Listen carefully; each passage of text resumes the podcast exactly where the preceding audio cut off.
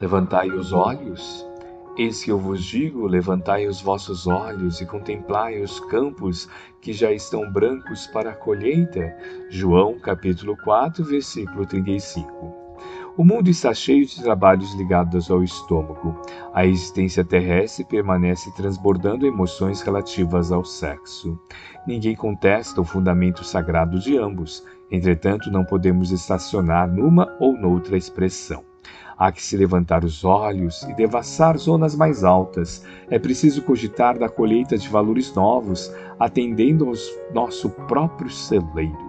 Não se resume a vida a fenômenos de nutrição, nem simplesmente a continuidade da espécie. Laborioso serviço de iluminação espiritual requisita o homem.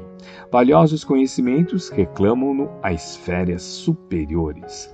Verdades eternas proclama que a felicidade não é um mito, que a vida não constitui apenas o curto período de manifestações carnais da terra, que a paz é tesouro dos filhos de Deus, que a grandeza divina é a maravilhosa destinação das criaturas.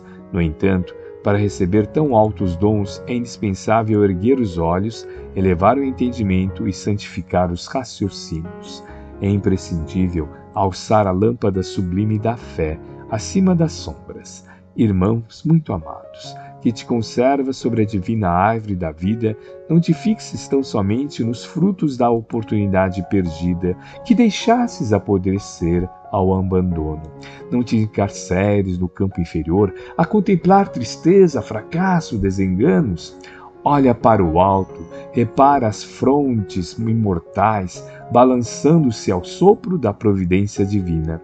Dá-te aos labores da ceifa e observa que, se as raízes ainda se demoram presas ao solo, os ramos verdejantes, cheios de frutos substanciosos, avançam no infinito na direção dos céus.